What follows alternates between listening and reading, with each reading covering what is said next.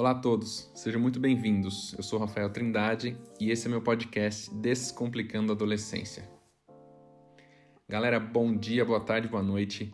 Hoje eu quero apresentar para vocês aqui nesse nosso episódio os quatro desafios que todo plano de desenvolvimento atlético a longo prazo enfrenta. Ou seja, as quatro maiores dificuldades aí que você que é pai ou mãe de um jovem atleta, que você é treinador de um jovem atleta de equipes esportivas, com certeza você enfrenta. Então, já de cara, eu já quero logo dizer quais são esses quatro, para não ter mais enrolação e a gente começar a explanar aqui, ok? Então vamos lá. O primeiro é o seguinte: ninguém tem a pele em jogo, exceto o atleta aquele o termo famoso que está agora, né? O skin the game. Então ninguém, além do atleta, tem mais pele em jogo nesse processo de desenvolvimento a longo prazo. Nosso item 2, aquisição de talento versus desenvolvimento de talento. Essa é a grande incógnita de qual dos dois é melhor, o que vem antes, o que vem depois. É, eu como treinador eu busco mais desenvolver ou busco encontrar os talentos? Eu como instituição busco mais desenvolvimento ou aquisição? Eu como pai como mãe eu quero mais que meu filho se desenvolva ou que ele seja logo identificado com os talentos que tem? Essa é uma pergunta muito pertinente. Nosso tópico 3 aqui. Qual é o valor real da educação física escolar. É, esse tema é muito polêmico e eu acho que a gente está num momento de confusão, nebuloso, que ninguém está entendendo mais o que de fato é a educação física. E o nosso tema número 4 é preparação física geral e especialização esportiva. Quando cada uma deve entrar em cena.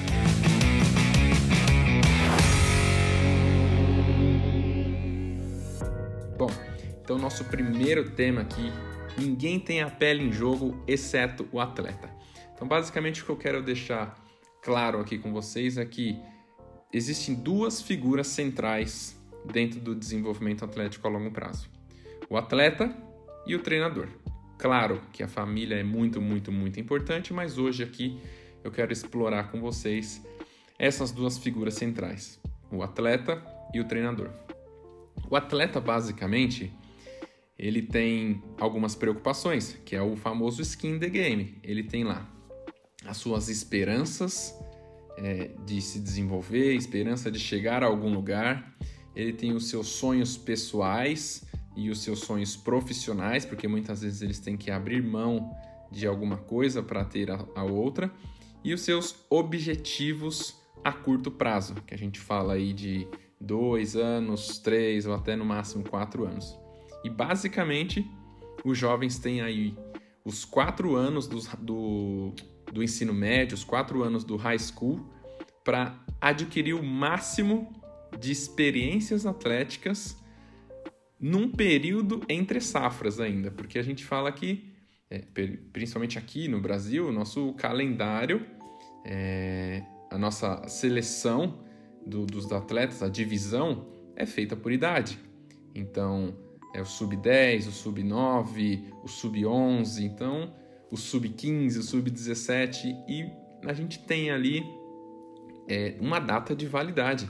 Eu já trabalhei, tive a oportunidade de trabalhar com garotos é, de futebol e eles estavam ali num período crítico, que tinha que desenvolver alguma coisa, tinha que mostrar algum talento antes dos 18 anos, né? E depois que chegou conseguiu assinar um contrato profissional, eles tinham mais dois anos ali para conseguir, por exemplo, jogar uma Copa São Paulo. E nesses dois anos jogar a melhor Copa São Paulo possível para talvez chegar no profissional. Então, eles têm realmente, é, vamos dizer assim, data de validade quando eles estão aspirando chegar é, no esporte competitivo e profissional. Então, ninguém mais que o atleta tem ali a pele em jogo. E a segunda figura central aí que é o treinador. ele não tem a pele em jogo. É, muitas vezes eles, eles até brincam com isso, porque fica um pouco fácil, né? Mas os treinadores ali têm basicamente, vamos, vamos chutar aqui, quatro décadas é, de, de profissão para exercer. Muitas vezes estão treinando atletas ou jovens com talentos já identificados e eles têm que mostrar resultado no curto prazo, dentro de uma temporada, que é o que acontece. É...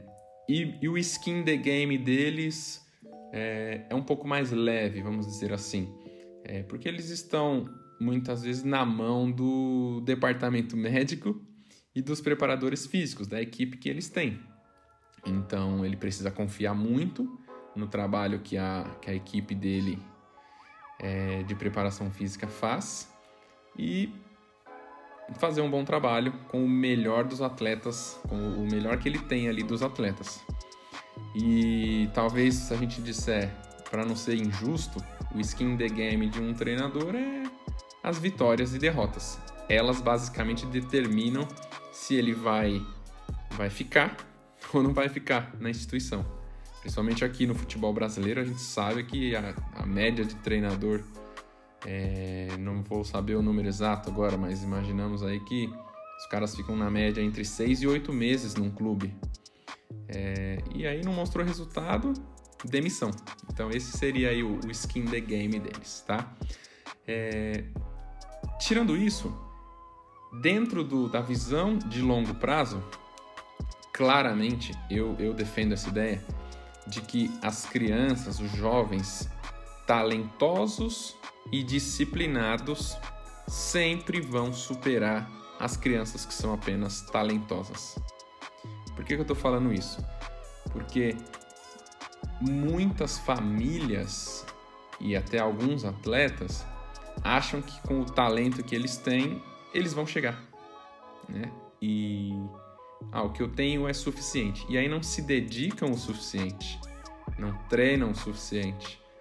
E aí, quando encontram jovens também talentosos, só que muito disciplinados e com uma visão de longo prazo, elas são superadas né, por esses, o, o talentoso e disciplinado. Então, essa visão também é muito importante. Porque alguns jovens, muitas vezes, eles nem percebem o skin the game deles. E o tempo tá rolando, o relógio tá, tá girando e ou eles fazem alguma coisa em prol deles mesmos ou vão perder a oportunidade pelo tempo, né? E o problema é que o talento é um produto que é escasso, vamos dizer assim, no mercado. E quando aparece, quando surge um jovem talentoso, muita gente, muitas instituições vão para cima desse jovem para querer atraí-lo. E nem sempre, às vezes, o, a instituição ou o empresário ou o treinador tem uma está de fato comprometido com o futuro desse jovem. E muitas vezes aparece aquelas é, propostas tentadoras. E tem muitas equipes, incluindo treinadores que difundem essa ideia, é, treinadores técnicos, né? Os técnicos é, que difundem é, é, essa, essas ideias de detecção de talento e eles comprometem até os valores da instituição ou os sonhos do jovem para que eles possam vencer no agora. Então é uma, existe uma disputa bem difícil de ser ganhada, porque oferecem salários é, altos para ter o jovem agora, mas não oferece um cenário de desenvolvimento. E aí o que pode acontecer? O jovem quebrar no meio do caminho ou não conseguir chegar. Então, vocês que são pais, principalmente, busquem instituições que de fato estão comprometidas com o futuro do jovem. Busque instituições que vão poder oferecer oportunidades melhores no futuro e não só agora. E essa semana eu falava com uma cliente minha que esse, esse trabalho que eu faço, o desenvolvimento atlético a longo prazo, que tem outros treinadores muito bons no Brasil fazendo também, é um trabalho de formiguinha, que muitas vezes o resultado ele não está sendo expresso ali a olho nu.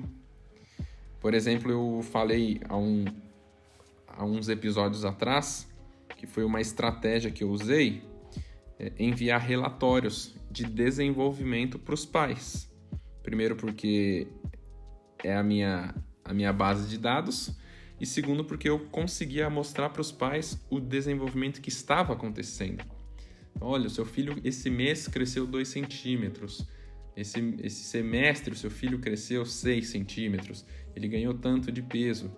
Esse mês o seu filho evoluiu na corrida, melhorou a técnica, é, aumentou a distância do salto dele. Pequenas coisinhas, por isso que eu falo que é um trabalho de formiguinha. E eu estava conversando com a cliente e o filho dela, ele, ele me falou se ele ia ganhar massa muscular e se ele ia ficar já musculoso desde já. E eu falei, não vai, né? Por quê? Primeiro, porque é um garoto de 11 anos. Então não tem como ganhar um, é, ter um ganho de massa muscular acentuado.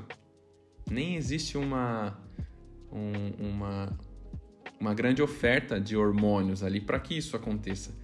Então eu falei, olha, de fato você não vai ficar musculoso em um ano, em dois. Mas você vai sim aumentar a sua força, você vai sim ganhar algum músculo, mas não é o que você está imaginando. Então, é, eu chamo isso de alinhamento de expectativas. Então, é, isso é muito importante, ok? Vamos para o nosso segundo item aqui da nossa, da nossa lista, o segundo desafio. aquisição de talentos ou desenvolvimento de talentos. Então, todo programa de desenvolvimento atlético a longo prazo, ele tem essas, essas duas necessidades, eu diria que necessidades básicas: identificar e desenvolver talentos. Se você é, que é pai, que é mãe, encontrou uma instituição ou um treinador que consegue fazer os dois, perfeito. Esse seria o cenário ideal. Mas nem sempre é possível fazer os dois. Mas se eu puder é, explanar algumas coisas aqui com vocês, eu diria que identificar é melhor do que desenvolver no ponto de vista empresarial. Porque o, os talentos, os talentos eles, eles são sempre atraídos para o melhor desenvolvimento que eles enxergam. Então, eles falam: "Ó, oh, nossa, eu vou, eu sou talentoso, então eu vou para essa instituição porque eles vão poder me dar a melhor condição". E é exatamente isso que acontece. Eu não sei se já, já se você que está ouvindo já visualizou isso, mas às vezes tem atleta que não está sendo bem cuidado pelo clube, tem atleta que não está sendo bem cuidado pelo seu preparador físico. É...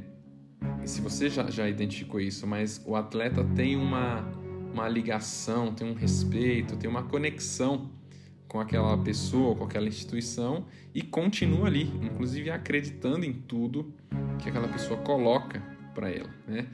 Então, Basicamente, o atleta ele acredita que ele está na melhor comissão sempre, óbvio, ninguém erra sabendo que está errando. Mas por quê? Porque às vezes essas instituições, essas, essas pessoas, elas vendem o futuro ideal para esse jovem. E, e, e essas, essas instituições, por exemplo, elas sempre vão ter a vantagem na, nas escolhas é, desse, jo desse jovem, desse atleta. Elas vão ter vantagem, não adianta você. É como você falar mal é, do meu irmão para mim. Eu não vou acreditar nisso, né? Então, é, o problema de tudo isso é quando o jovem cai nas mãos de instituições ou de pessoas mal intencionadas, que não estão de fato comprometidas com o desenvolvimento desse talento a longo prazo. Tá bom? Por quê? Porque o talento eu diria que é uma, é uma mercadoria. Uma mercadoria que pode ser vista facilmente. porque simplesmente é por comparação, é, é medido por comparação. Você olha, você assiste um, uma partida de esportiva e você vê que determinado atleta tem muito talento em comparação aos outros. O cara é, é um destaque. Então, por isso que existem muitas ofertas, é, principalmente para os jovens que são talentosos, para as pessoas que são talentosas. Todo mundo falou, oh, vem jogar no meu time. Ah, isso até na, na pelada né, do, de, de rua. Os melhores são escolhidos primeiro.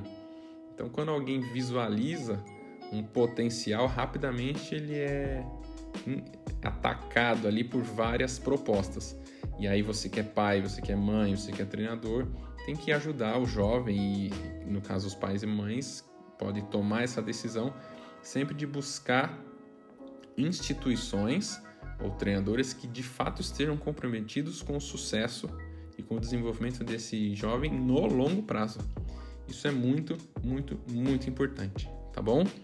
É, essa semana eu estava lendo um livro é, e aí falava, o autor estava dando uma definição é, para o desenvolvimento atlético a longo prazo.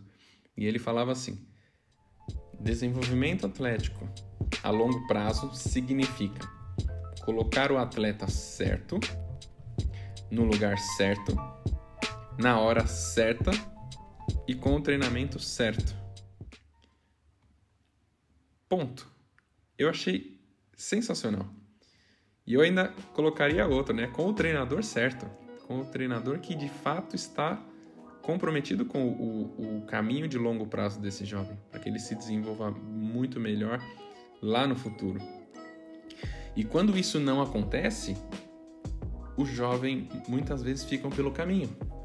Eu, na faculdade e na minha jornada de treinador, vários amigos que eu pessoas que eu conheci falavam: Nossa, eu quase fui atleta, eu fui categoria de base, eu cheguei não sei na onde. Ah, mas e aí? Mas por que você não foi? Ah, porque eu me machuquei. Ah, porque eu tive uma lesão que, sei lá, me tirou do esporte. Ah, porque a tentativa que eu fiz foi frustrada. Então, assim, óbvio que isso acontece e vai acontecer. Mas você que é pai, você que é mãe, você que é treinador, que tem carinho pelo seu cliente, pelo seu jovem, pelo seu filho, busquem fazer as melhores escolhas.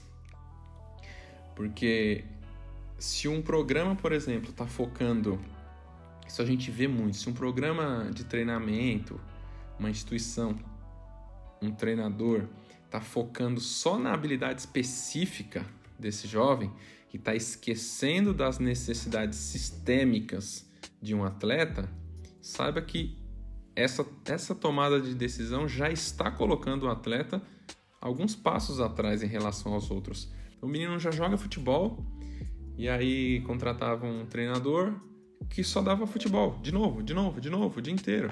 Então não ensinava o menino uma técnica de corrida, não ensinava uma mudança de direção, não ensinava técnicas de aterrissagem, não fazia treino de força, era mais do mesmo e mais do mesmo não resolve, não resolve a situação.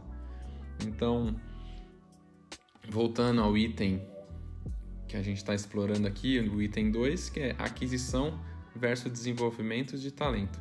Então, escolha pessoas e instituições que de fato estão comprometidas em identificar e desenvolver o talento dos seus filhos, dos seus jovens, ok? Nosso terceiro tema aqui, qual é? Nosso terceiro tema aqui, qual é o valor real da educação física? Essa pergunta, eu diria que é a pergunta de um milhão de dólares, né? Qual é realmente o real valor da educação física escolar na vida dos nossos jovens? Porque as aulas de educação física em algumas instituições são somente um, uma jogada de marketing na grade curricular. Eu falo isso porque eu já trabalhei em escola é, e eu já trabalhei em ótimas escolas que, inclusive, é, tinham uma, uma ideia de formação de atletas, mas eu sei que o contrário acontecia também. E aí a gente olha para a educação física e pensa: será que a educação física hoje está realmente preparando os jovens para entrar no esporte? Porque quase todas as pessoas que estão envolvidas com os estágios posteriores do desenvolvimento motor. Vamos imaginar, to, quase todas as pessoas que estão envolvidas com um jovem de 15 anos, elas querem que ele seja um atleta completo, que ele jogue, que ele se destaque. Mas muitos dos envolvidos com o desenvolvimento desse jovem nos anos iniciais não levaram em conta e nem ajudaram de fato esse jovem a se desenvolver realmente. Então, e, e muitas vezes porque não sabe nem o que está fazendo. Eu conheço muitos profissionais que são muito bons de educação física escolar, mas acontece de muitos que não sabem nem o que estão fazendo e não estão preparando esses jovens, por exemplo, para passar por uma fase esportiva intensa e de competição, porque não prepara os jovens. Então, a real, falar uma coisa que é dolorida agora. A real é que as aulas de educação física hoje em dia, em algumas instituições, elas são mais uma sessão de saúde e bem-estar. E se você pensar, elas estão muito mais voltadas para os avós desses alunos do que para os próprios alunos. E aí a gente vê aquela, aquela situação dos alunos que jogam bola, independente do esporte, só, só faz coletivo, só faz coletivo, coletivo, coletivo na escola e não faz nada mais. Isso quando a educação física não é eliminada da grade curricular. Ou se isso não acontecer daqui a alguns anos.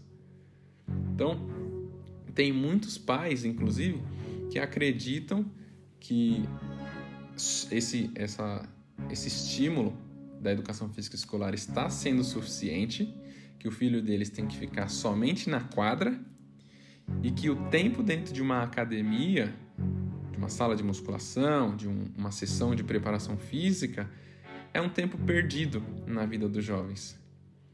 E ainda acham que quando o jovem fizer 18 anos, ele simplesmente vai amar fazer preparação física, simplesmente vai amar entrar numa sala de musculação. E não vai. Não dá para. Eu vejo em alguns lugares que eu frequento, condomínio, academia, falar proibido crianças é, menores de 16 anos. Eu já vi isso. Proibido crianças menores de 16 anos na academia. Ah, mas e se for com acompanhante? Não, nem com acompanhante. Cara, isso é absurdo que acha que somente aos 16, somente aos 18 é permitido e acha que o jovem vai gostar do nada. Então é aquele famoso, famoso ditado é, de que se aprende fazendo. Então, ah, na hora que ele, que ele tiver com 18 anos, ele vem aqui, ele faz, ele aprende e segue. Só que, por exemplo, aos 18 anos, a cabeça do jovem já está em outra coisa. Muitas vezes já está em entrar na faculdade, já está nos relacionamentos, já está em arrumar um emprego. E, inclusive, o modelo de, de, de detecção de talentos no Brasil, ele não é muito bom. Eu diria que é péssimo. Muitas instituições abordam, utilizam um sistema que é joga, joga, joga, joga, joga, e uma hora o aluno, o jovem fica bom. E esse joga, joga, joga, fica bom, na prática, muitas vezes ele é joga, joga, joga, joga, machuca e vai embora do esporte. Então não faz, não faz a preparação física, não faz a base, que é a parte mais importante. Então a solução para tudo isso é muito simples, é responder uma perguntinha. E a pergunta é: será que estamos dando às nossas crianças as reais condições e oportunidades de se desenvolver fisicamente? Você que é pai, você que é mãe? Responde essa pergunta. Você que é treinador, você que é coordenador de uma instituição, responde essa pergunta: será que nós estamos dando reais condições de desenvolvimento para as nossas crianças? Pensa, pensa nisso, revisa algumas coisas e vamos partir para o próximo item. Nosso quarto item aqui. Preparação geral e preparação específica, especialização esportiva. Quando? Então eu montei para a gente aqui uma analogia, né? É, imagina, fecha os seus olhos, imagina uma pirâmide. Todo mundo já sabe, a base é ponto mais largo e o, o, o ponto, o, o pico da, da pirâmide é o ponto, o ápice, vamos dizer assim, né? Então pensando, se a educação física é a base da nossa pirâmide, é o início de tudo, no topo dessa pirâmide provavelmente está o esporte especializado e competitivo. Então a gente tem na base a educação física escolar, que o nome é esse, o objetivo é esse, educar o físico, e lá no final a competição e a especialização. A pergunta é: o que está no meio da pirâmide? Vou deixar você pensar.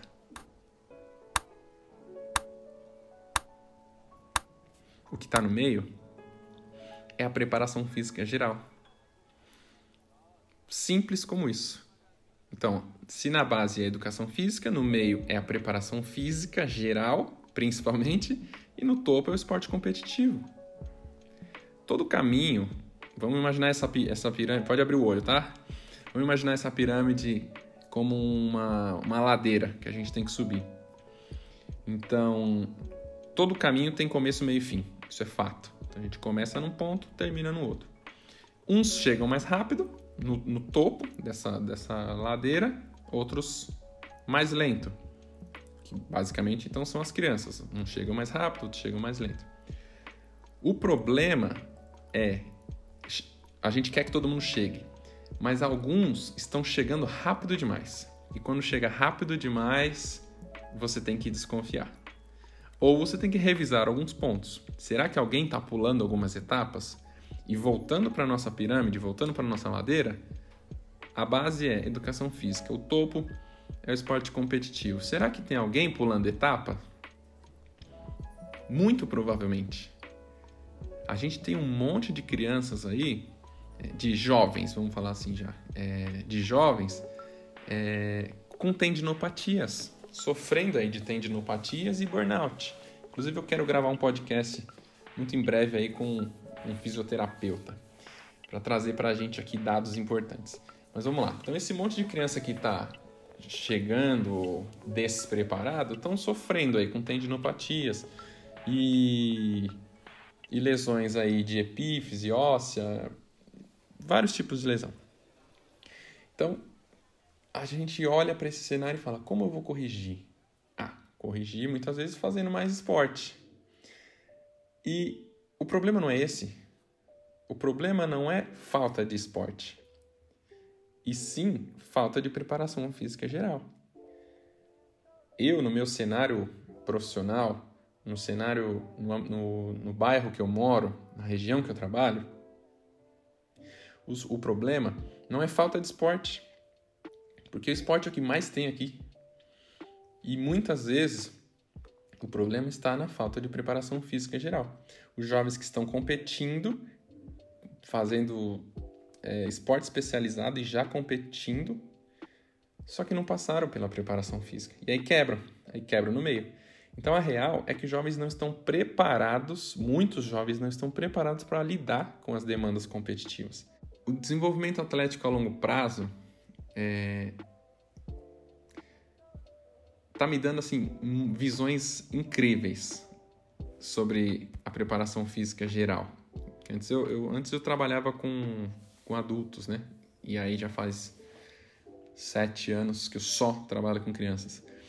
E basicamente assim, a preparação física geral ela significa o período longe das competições. A gente faz preparação física geral na, na pré-temporada, no começo é, do ano e tudo mais. Então, basicamente significa um período longe da competição. E o desenvolvimento atlético a longo prazo em resumo, ele é uma preparação física geral. E preparação física geral é ganhar capacidade. Aumentar a, a, a, capacidade. Então vamos imaginar assim: desenvolvimento atlético a longo prazo é preparação física geral. Preparação física geral é ganhar capacidade. E ganhar capacidade, vou dar um exemplo, exemplos aqui em outras áreas.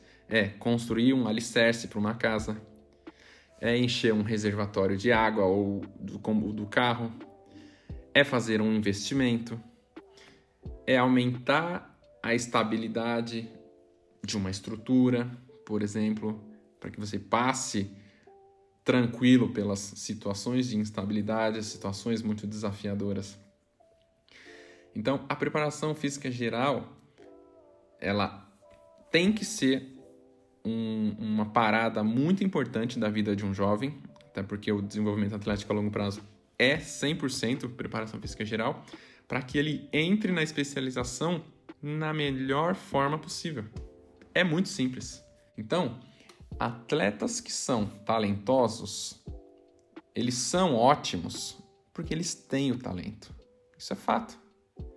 E não porque eles praticaram muitos esportes é, durante o período de base. Atletas talentosos são ótimos porque eles têm talento. Só que eles são talentosos porque passaram uma boa parte do tempo aliando a preparação física geral com o talento natural. Se você olhar para é, exames de maturação de grandes atletas, você vê que eles, muitos, são, é, foram desenvolvidos tardiamente. Tem um, um artigo, quem quiser me chama lá no Instagram que eu posso compartilhar o Harry Kane. Harry Kane nasceu em 1993. Eu nunca vou me esquecer que eu li esse artigo. Harry Kane nasceu em 93. E ele, quando era categoria de base, ele foi cotado para ser, tipo, demitido várias vezes. Porque o, o, o rendimento dele era muito abaixo do esperado dentro do, do clube. Então ele, ele tinha a mesma idade que os outros jovens, mas ele não rendia a mesma coisa. Então, inclusive, ele quase foi. Não sei se nessa época ele já era do, do Tottenham. É, não lembro que clube que ele jogava. Mas ele quase foi, tipo, mandado embora. Só que é, na Inglaterra eles são muito bons com é, detecção de maturação. E tem um, um termo que eles. Uma, uma, uma linha de pesquisa que eles usam lá, que é o Bioband, e usando o biobanding, eles identificaram que o Harry Kane tinha uma maturação tardia, ou seja, ele precisava de tempo para se desenvolver e alcançar os outros garotos. E aí, hoje em dia, se a gente olhar, vê aí que ele é inclusive um grande goleador. Se eu não me engano, ele tem uns, uns recordes lá de, de ter feito muitos gols é, em, uma, em algumas temporadas. Então, assim, é um cara que precisou que alguém olhasse direito para ele, com atenção, olhasse para a maturação dele, que desse tempo para ele se desenvolver e que ele realmente mostrasse o potencial todo que ele tinha. Tá bom? Então é isso, galera. Se você chegou até aqui nesse episódio, é, sendo pai, mãe ou treinador, não foca apenas é, nesses itens que eu falei como uma, como uma fórmula mágica, né? Usa essas informações dentro do seu contexto e respeitando as individualidades da sua família e do, e do seu jovem aí, tá bom? É, um recadinho para pais e treinadores: vocês não precisam forçar o desenvolvimento de um jovem. Vocês só precisam garantir que as sabotagens internas e externas não ocorram. Só isso, só. Os pais são muito importantes na equação do atleta. Eles só precisam entender esse processo, olhar individualmente para o garoto, para a garota e deixar que os jovens se divirtam praticando esporte muito antes de ficar perseguindo os pódios e as medalhas. Tá bom? Galera, muito obrigado a todos que ouviram, que chegaram até aqui. Espero mais uma vez que vocês tenham se identificado. Eu sou o Rafael Trindade e esse é meu podcast Descomplicando a Adolescência.